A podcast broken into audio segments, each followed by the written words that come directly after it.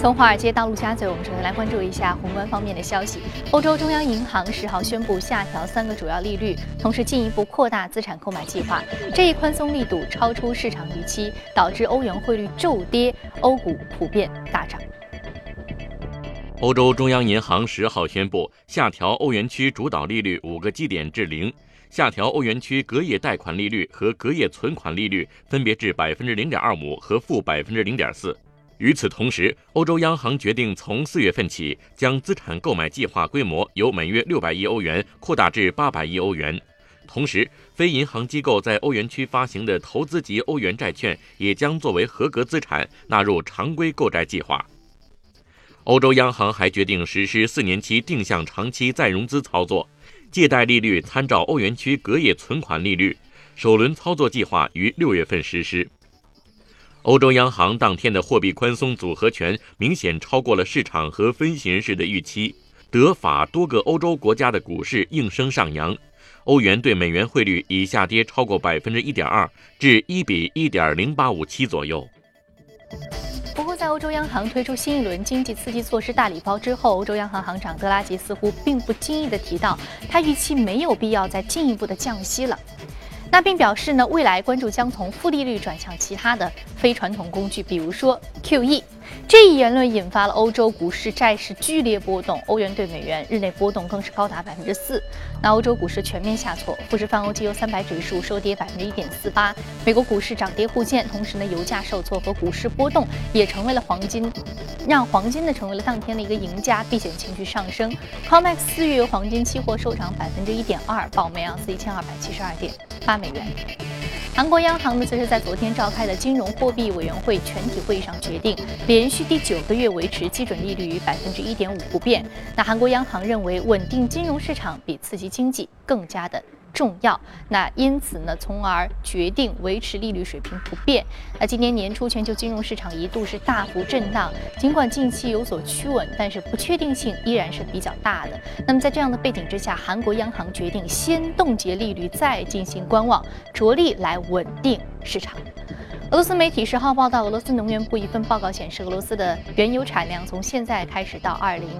三五年将不可避免地转向下跌。那原油收入是俄罗斯财政收入的主要来源之一，石油产量的大幅下跌将不可避免影响俄罗斯的财政状况。为了弥补产量缺口，俄罗斯能源部建议必须加快已经探明储量油田的开采工作。同时呢，政府也将采取措施，在开发权以及税负等方面给予石油企业优惠政策。金砖国家开发银行行长卡瓦特周四表示，该行正等待中国监管机构批准，以发行价值约十亿美元、约合人民币六十五亿美元的人民币计价债券。所筹集的资金将会帮助该行启动项目融资，包括俄罗斯西部一座水力发电厂，以及向南非提供兰特的贷款。中国债券市场规模呢比其他的金砖国家更大，而且呢从理论上来说也更加适合新开发的银行，原因是其已经在中国获得了三 A 的信用评级，从而能够以比较低的成本来进行融资。好，刚刚我们看完了宏观方面的消息啊，接下来我们来关注一下美股三大指数的一个变化情况。那我们继续来看一看，看到是涨跌互现，道琼斯工业平均指数微幅下挫了百分之零点三，纳斯达克综合指数呢是下跌百分之零点二六，啊，标普五百指数的这样一个幅度是达到了百分之零点零二的一个微幅收高。好，接下来马上关注到的是第一财经驻纽约记者格外收盘之后给我们发回的报道。早上好，主持人。虽然欧洲央行利率会议一如预期，但很大程度上，隔夜美股依然是随原油价格起舞。一位接受《华尔街日报》采访的经济学家认为，相比这些刺激措施，现在更为重要的是如何挽救投资者对于欧洲经济岌岌可危的信心，去相信经济形势正在往有利的方向发展。另一方面，美国劳工部公布的数据显示，上周首次申请失业救济金人数下降一万八千人，报二十五万九千人，创十月以来的最低纪录，显示美国就业市场持续改善。而根据最新的芝加哥商品交易所美联储观察工具显示，交易员对下周会议上美联储可能升息的概率已经下跌至为零，对六月和九月加息的概率则分别在百分之四十二和。百分之五十七。主持人，好，谢谢格外给我们带来有关于市场方面一些观点的汇总。这里是正在直播的，从华尔街到陆家嘴。我们知道，昨天晚间呢，全球都在关注的就是欧洲央行的利率决议。那么德拉吉的一些讲话呢，无论说是现在现有的一个宽松政策加码，还是说未来将会采取更加的多的非常规的这样一个宽松手段，还是说未来不再继续扩大这样一个宽松政策，市场对于这样的一个政策解读呢，相对情绪是比较负面的。那么为什么？而且这样的负面情绪是短期的，还是说未来还有可能继续延续呢？马上进入到今天的节目，我们来重点讨论一下。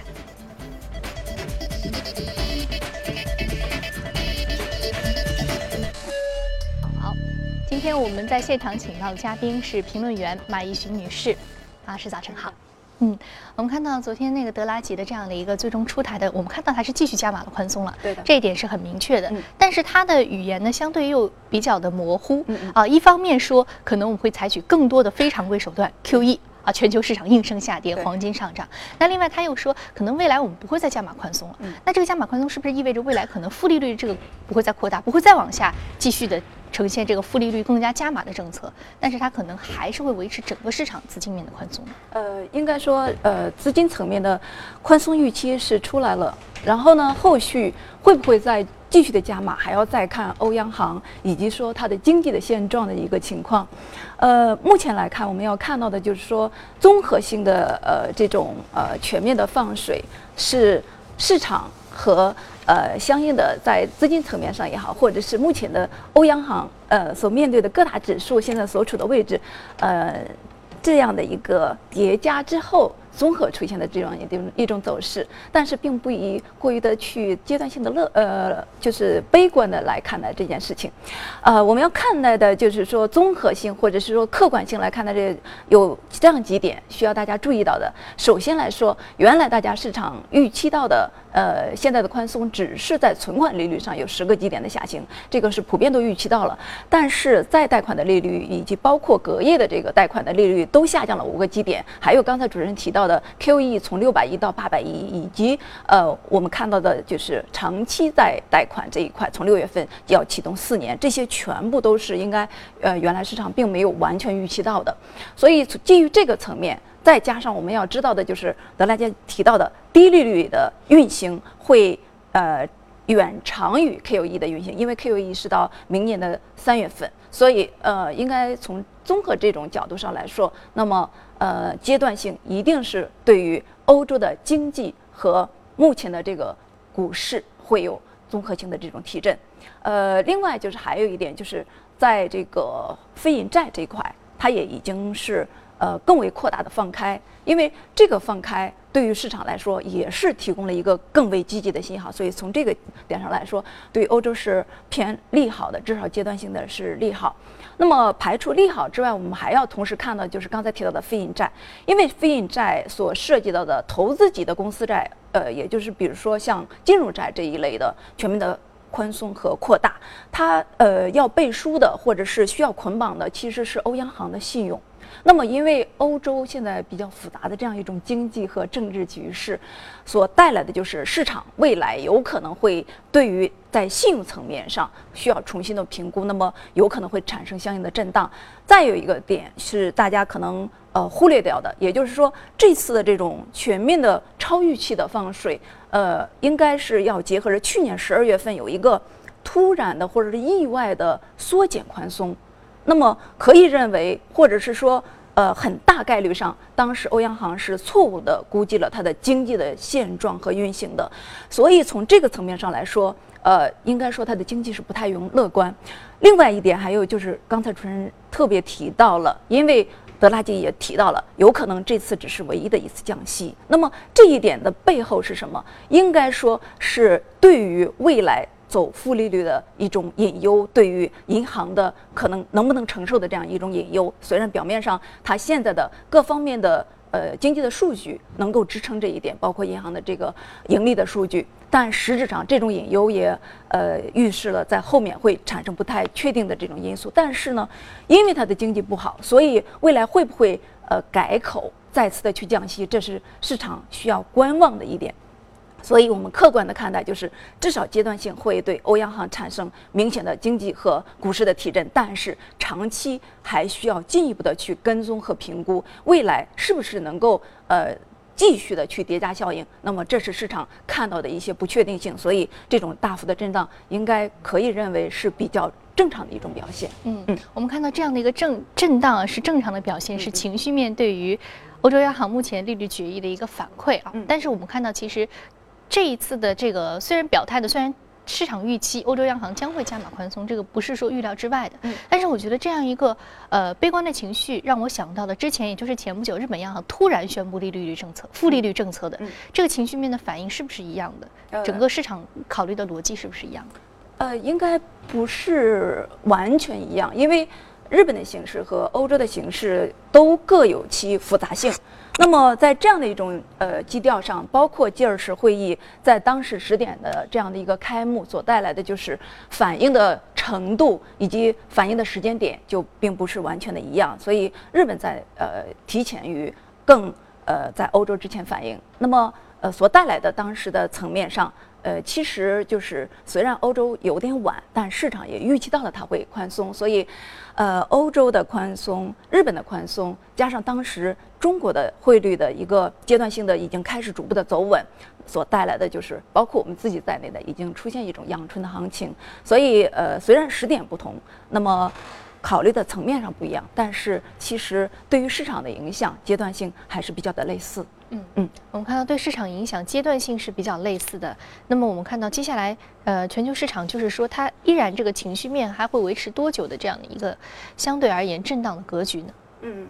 是这样，因为欧洲的局势是比较的复杂，呃，在政治层面上，包括特别是我们。最近一直在关注的难民问题，对这个对他的来说是非常大的风险敞口，困扰。不仅仅是国土安全的一个风险敞口，更重要的还是说是这个经济层面，对如何来安置，对对他经济影响已经应该是产生了比较大的困扰，因为前期我们还专门有一期呃提过他这样的一些情况，会对他长期的经济走势，对他的内部的呃或者说民众的情绪也好。呃，资源的占用也好，都会产生一个长期的，呃，不是特别乐观的这样的一种影响。那么目前来说，这件事情还在进一步的升级，甚至包括各国之间产生的一些暴乱啊、冲突啊、呃，恐怖袭击啊，甚至就是特别是我们知道的德国科隆的这个性侵事件。呃，甚至游行者都提出要求德拉呃要求呃那个啊默克尔去呃被被下台这样一种事件，所以应该是这种方方面面对于欧洲来说，未来已经产生了呃不堪重负的一种影响。那么目前来说，呃我们看到的就是他们和土耳其的这种合作，以及不断的向土耳其的这种让步，也是基于呃要想。嗯，阶段性，至少阶段性把这件事情拖过去，从这个角度上去想解决这个问题。但是我们看到的就是，呃，未来在这个问题上还是存在非常非常大的不确定的一些因素。所以呢，目前来说，这种超级的放水，呃，大放水、大招的出台，也可以间接的，呃。短期内去降温民众的这样的一种火上浇油的情绪，对于呃经济层面之外，难民的问题也可以适当的往后推迟这个问题，呃，有更大的这样的一种，应该说是比较的正向和积极的影响。嗯，比较正向和积极的影响。对，好，非常感谢马女士这一时段给我们带来有关于欧洲央行最新利率决议的一个解读啊，扩大到整个欧洲的范围之内啊，不仅仅除了这样一个利率决议，经济货币层面，还有重要的像难民问题呀，啊，还有不同国别之间这个债务问题怎么去平衡啊，这都是欧洲市场现在错综复杂经济格局的非常重要的一些影响因素，还是说是风险敞口。好，接下来我们来关注一下隔夜领涨的板块和个股分别是什么。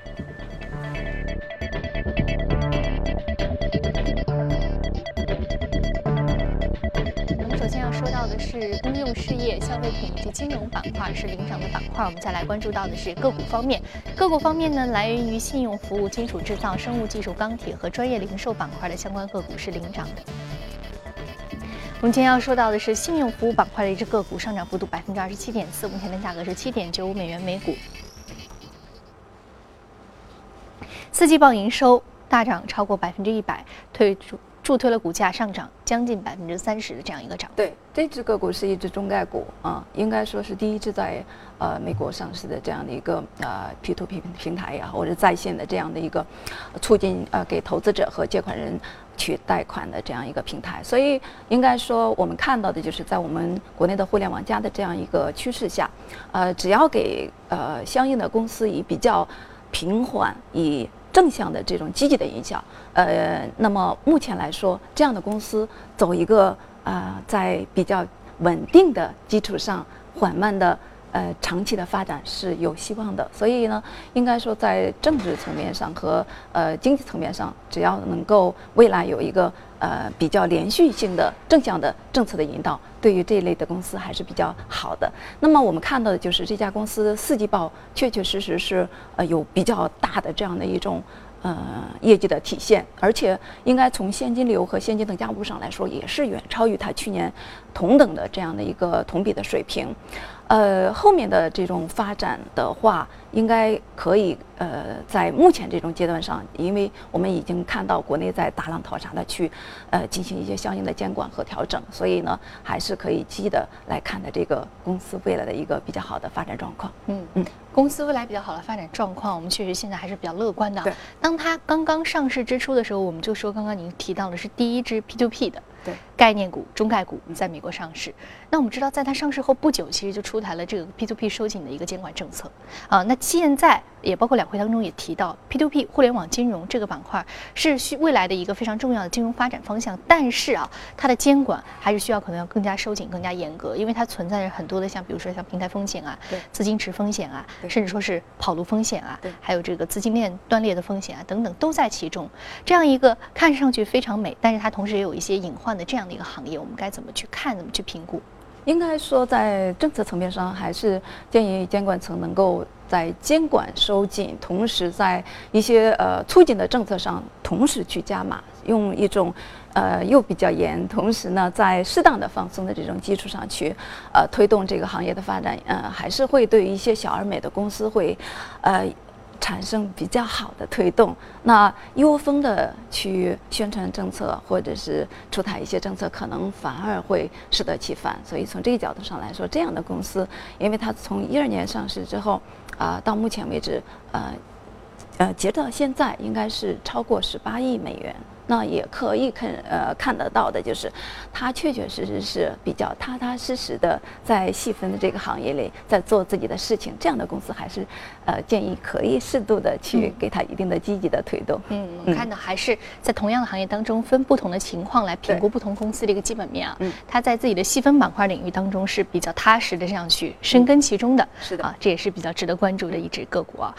既然它是上市公司，所以它对它的基本面啊，还有很多的财务报表都是公开的，所以说我们还可以做更多的研究，有更多的机会去了解这家公司是不是值得您来投资。好，非常感谢马女士这一时段对于宏观方面以及热股方面的一些点评。接下来我们马上进一段广告，广告回来再继续接着聊。好，欢迎回来，这里是正在直播的《从华尔街到陆家嘴》。接下来浏览一组最新的全球公司资讯。那我们首先要关注到的是 Google，Google 推出了一款旅游搜索新功能。打开 Google 搜索，输入想要旅游的国家或地区，然后呢输入目的地或者是度假等关键词，Google 就会给出一系列的选择，包括航班时刻表和酒店价格等等信息。那么在此之前呢，人们要搜索一般信息时呢，通常会首选 Google，但是要谋划一次旅行啊，通常会选择专业的旅游。网站，而不是 Google。那 Google 希望改变这一局面，尤其是对那些喜欢在手机上处理一切事情的人们。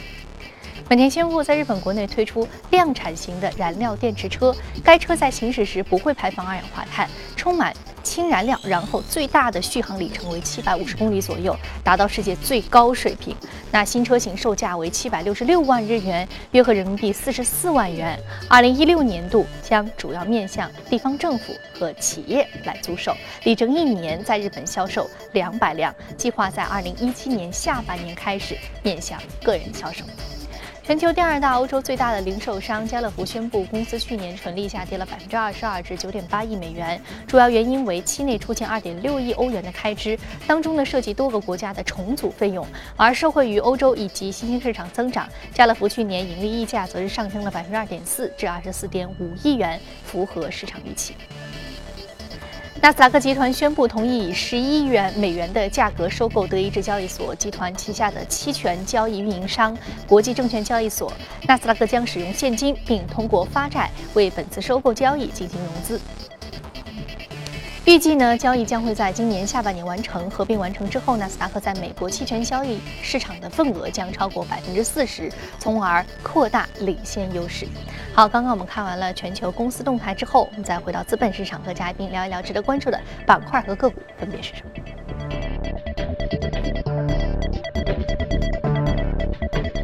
首先我们要说的这个是。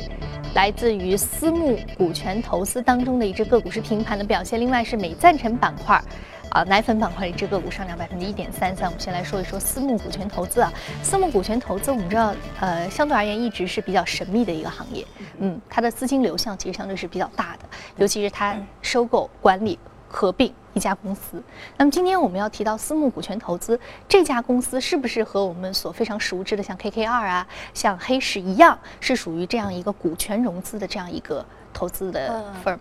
应该说，这家公司哈里斯呢，它比较有自己的呃细分的选择，它是在创投的领域。当然说，刚才提到 KKR 或者是黑池，他们也有创投的这样的一个氛围。那么，应该说哈里斯它是主要是深耕这一块的，呃，而且它主要是面向的一些创新的高科技的领域，比如说纳米技术也好，或者是 LED 的一些电池这样的一些东西。所以，呃，术业有专攻，它在这一块还是取得了比较好的业绩，呃。一五年三季度的时候，它的业绩，呃，营收这一块是呃同比增长了百分之八十以上，也就是说，啊，在这一块来说，它做的还是比较的有声有色。而且这家公司的还有一个特点比较吸引我，就是它比较注重自己社会责任的履行。那么，比如说像志愿者的一些平台的活动也好，或者是像一些神经元的这样的一些疾疾控的协会呢，去呃大量的捐款。那么这样的一些公司，应该说是非常有社会责任感的，对，它也会得到社会的一个相应的比较好的认可。所以我们要看到的就是说，这样的一家公司，呃，创投类的投资基金在呃国外应该说是比较的普遍。那么国内呢？呃，也会有一个比较好的土壤在继续的去发展。虽然最近的监管层在这一块来说，呃，监管还是比较的趋严呢。呃，应该说阶段性可能有一定的影响，但是应该从长期的趋势来说，一定是一个更好的发展的预期。那么，呃，在这样的一个种层面上，我们要看到的就是呃和证券类有关系的一些公司的未来的一些机会。因为最近我观察到的，呃，二十天线、二十天也好，五天也好，那么资金的这种集聚，主要的就是在金融类，特别是像证券类的这样一些品种里面。所以呢，呃，阶段性，在目前这种相对低位反复震荡的格局里面，我们在忍受这样的一种波动同时，还是要看到的一些类似的权重类品种的机会的所在。嗯嗯，好的。我们看到，一个是公司相对它是一个非常立体丰满、还有社会责任感的公司；另外一方面，它投的这个行业相对比较细分，是自己非常擅长的行业。那更加重要的是说，它本身这个财务的状况，相对而言，我们是值得去持续关注的。对，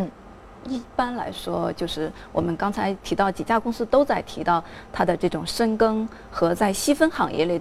踏实的一点一点去做事情，追求一种长期的发展，而不是快速的去爆发扩大这样的一种规模。所以这样的公司来说，还是呃有比较好的未来。嗯，好的，非常感谢马女士这一时段给我们带来点评啊。其实对于这个并购行业，尤其是私募股权，在去年全球资本市场的一些动作，其实还是值得去深聊很多的啊。那今天时间关系，我们先进入到下一个板块，之后的节目当中再为您细细的去解读这方面的话题。我们来关注一下是奶粉板块的美赞臣。那我们知道奶说到奶粉就必须要提现在放开的二孩政策啊，全面不仅仅是奶粉啊，包括这个保育，包括生产环节，包括这个护理环节，也包括其他的一些周围的产品，其实现在是整个的一个二孩概念的一个板块，一个大板块，嗯。我们看到，就是说，在我们的 A 股市场上市公司里面，细分已经非常的完善。就像刚才你提到的，比如说医疗也好，文具也好，用品也好，甚至就是卫生的这样的一系列的东西。那应该说，呃，每次的时候，呃，有这个相关的概念的异动的时候，会产生一种比较连锁的反应。呃，为什么提到美赞臣？因为从去年的十月底的时候，这个二孩的政策开始呃启动的时候，它就出现了异动，呃，和它同时出现异动的还有像法国的像雀巢也好，达能也好，甚至咱们的中概股盛元都是在那个时候出现了一种阶段性比较好的涨幅。那因为最近资金在这个板块又有开始积聚和异动。加上最近中美的这种联动性的开始增强，美资呃成其实已经开始有一定的这样的一种表现出来，所以呢，结呃结合着这样一种现状，我们可以同时辐射到 A 股这边